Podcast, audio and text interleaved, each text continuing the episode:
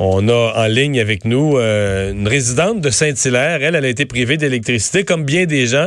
Elle a été privée d'électricité toute la fin de semaine, en fait, de tôt euh, vendredi matin, et c'est revenu seulement en soirée euh, hier. parler de comment ça s'est vécu, mais du cas particulier de Madame Falardeau, qui est éleveuse de chats sans poils. Bonjour, Madame Falardeau. Bonjour. Avant d'aller à votre manque d'électricité, qu'est-ce que des chats sans poils? C'est vraiment une race de chats qui sont, qui sont tout nus? Oui, effectivement. Euh, j'élève des Sphinx, des Elfs et des Bambinos, mais les trois races euh, qui sont euh, sans poils, effectivement, c'est une race assez particulière qui demande beaucoup de soins et surtout beaucoup de chaleur.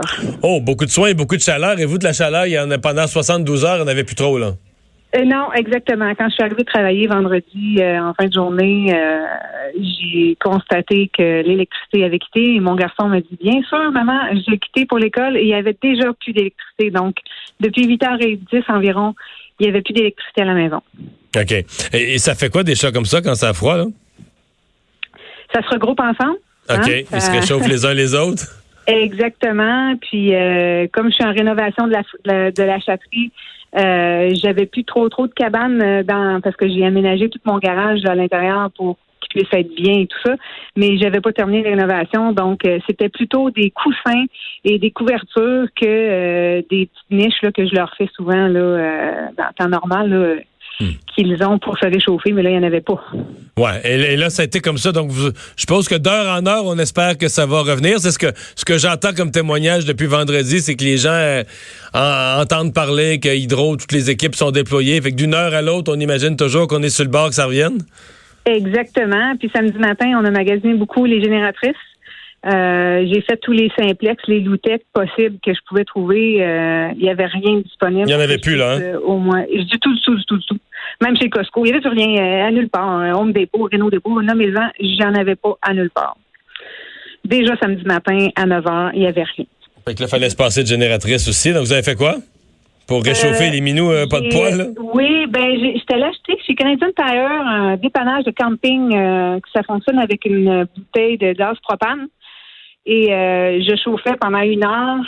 J'arrêtais, euh, je repartais parce qu'évidemment, euh, on, agit prudemment dans tout ça. Là, j'ai rajouté des couvertures de laine que je gardais effectivement pour la maison et non pas pour les chats parce qu'évidemment, on sépare un peu la chatterie. On, mm.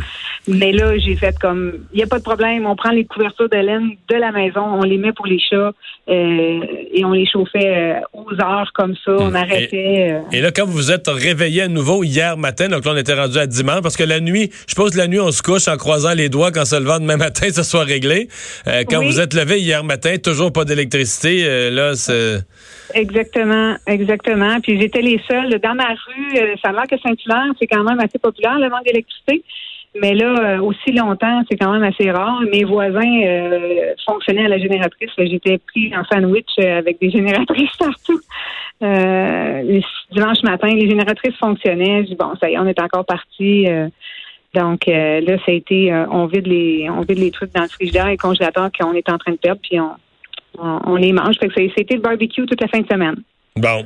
Euh, qu'est-ce que vous... Euh, parce que j'écoute parler les gens, j'entends toutes les possibilités, toutes les, solutions. Il y a même des gens qui sont rendus à dire qu'il faudrait enfouir tous les fils au Québec. Euh, j'en vois d'autres qui critiquent en disant, ben, il y, a du il y, a du travail, le démondage qui est pas fait. Les, on laisse trop de branches autour des fils.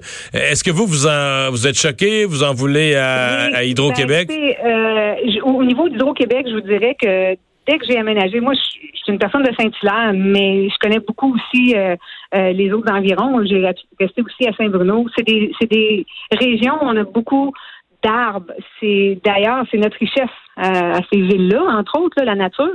puis j'ai appelé Hydro-Québec pour qu'ils viennent émonder des arbres parce que les fils électriques, c'était c'est aberrant de voir la condition dans laquelle ils se trouvaient. Euh, par rapport aux arbres, puis ils nous ont ils nous répondent tout le temps euh, ben vous avez juste à les faire émonder par des émondeurs. Puis, je veux dire, euh, à chaque fois qu'il y a une tempête, cet été, prenez juste au début de l'été, j'ai dû faire abattre un arbre euh, qui était à moitié tombé euh, dans ma cour sur certains fils. Euh, donc, l'émondeur, quand il est venu, il dit Ah non, moi je touche pas à ça. Fais venir un autre émondeur. Ah non, c'est trop dangereux, moi je touche pas à ça. J'ai finalement trouvé un émondeur qui m'a coûté la peau des fesses pour pouvoir faire le travail.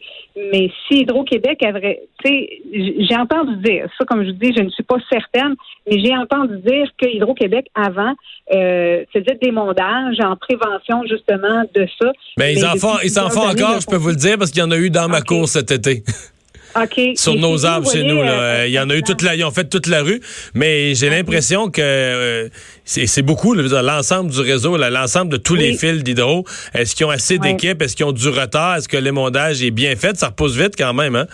Donc, euh, c'est une des questions qui est posée. Est-ce qu'il y a négligence du côté du, nettoyage des branches autour des, autour des fils électriques? Fait là, c'est revenu hier soir et tout va bien? Tout est pour le mieux avec vos, vos beaux oh, Oui, très contente. Oui, très, très.